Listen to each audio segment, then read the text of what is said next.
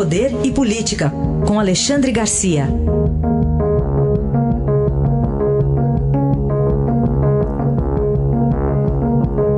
Alexandre, bom dia. Bom dia, Raíssa. Bom dia, Carolina. Bom dia.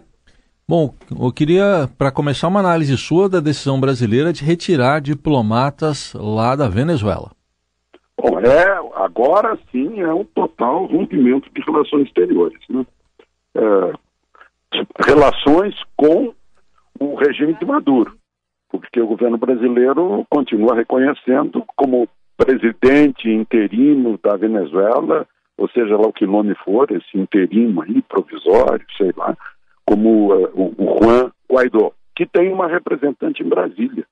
Então, e o governo brasileiro pede também que o governo de Maduro retire de Brasília os seus diplomatas, de Brasília ou de algum lugar onde houver consulado ou vice-consulado.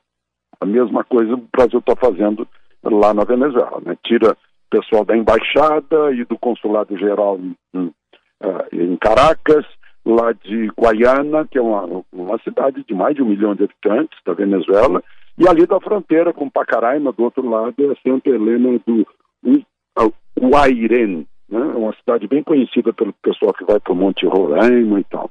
Então, é o rompimento de relações. É, e aconteceu exatamente no aniversário de morte de Hugo Chávez. Faz sete anos que morreu Hugo Chávez, ontem fez sete anos. E também na véspera de uma viagem do presidente brasileiro aos Estados Unidos. Então, isso tem aí alguns significados né, eh, de, de endurecimento ainda maior em relação ao regime de Maduro. E essa história do jogador Ronaldinho Gaúcho ser preso ou detido né, com os documentos paraguaios? Essa aí a gente tem que pedir, pedir ajuda para os universitários, né? porque é incrível. A gente não entende como é que o, o Ronaldinho, o irmão mais velho dele, Roberto Assis, que poderiam ter entrado no, no Paraguai apenas com a carteira de identidade brasileira, né? uh, arranjam lá, chegaram e receberam clandestinamente o, o passaporte, o passaporte paraguaio a, falso, a carteira de identidade paraguaia falsa, com uma naturalidade falsa. Está lá escrito na carteira de identidade naturalizado paraguaio, mas ele nunca fez processo de naturalização. Né? É, que história é essa? Só para fazer uma visita? Não pode. Tem que ter alguma coisa além disso, alguma exigência de naturalidade paraguaia para fazer algum tipo de negócio, fechar, sei lá, algum investimento, alguma coisa. Né?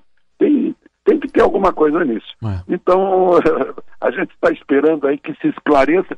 Eles, eles não vão eles não vão poder, eles não vão poder fazer uh, sair de lá sem que haja esse, esse tipo de, de, uh, de esclarecimento. Né? A fiscalia está exigindo o esclarecimento. Se fosse Paraguai, o Ronaldinho Gaúcho, acredito que o Paraguai teria conquistado alguma Copa do Mundo já, talvez. Imagino, só imagino. Pois é, pois é. É, só imagino. Ô, Alexandre, é, que história é essa de alguém que cuidava da cadeia acabar na cadeia. Pois é, outra ironia, né? O sujeito cuidava da cadeia, era o secretário de administração é, de penitenciária, né? e aí fazia negociatas fornecimento de comida para os presos. E pagava, pagava pedágio para isso, né? pagava propina para conselheiros do Tribunal de Contas. Né? É, é, uma coisa incrível. Ele pagava, pagava essa propina e, e, e pagou 1 milhão e 900 mil de propina, 2 milhões e 900 mil de propina. Né? Isso aconteceu em 2016. Né? O, e a, só agora que pego.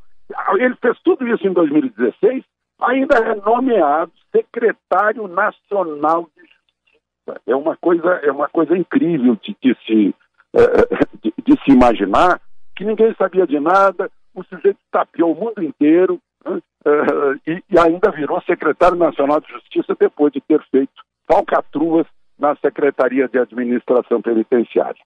Uh, acho que é um, um descuido muito grande, né? As coisas passam, a malandragem ficou tão institucionalizada que nem se notava mais. O sujeito fica ocupando cargos aí. Uhum. E ao passo que é preciso dar uma olhada também nos tribunais de contas uh, do Brasil inteiro. Né? Volta e meia estouram escândalos dessa ordem nos tribunais de contas, que são preenchidos por muitos políticos que não foram felizes na eleição e recebem como prêmio um cargo de hum. conselheiro ou de ministro do Tribunal de Contas. Muito bem, esse caso é o do Astério Pereira dos Santos, secretário nacional de Justiça do governo Michel Temer. Alexandre, muito obrigado e bom fim de semana, até segunda. Aproveitem o fim de semana.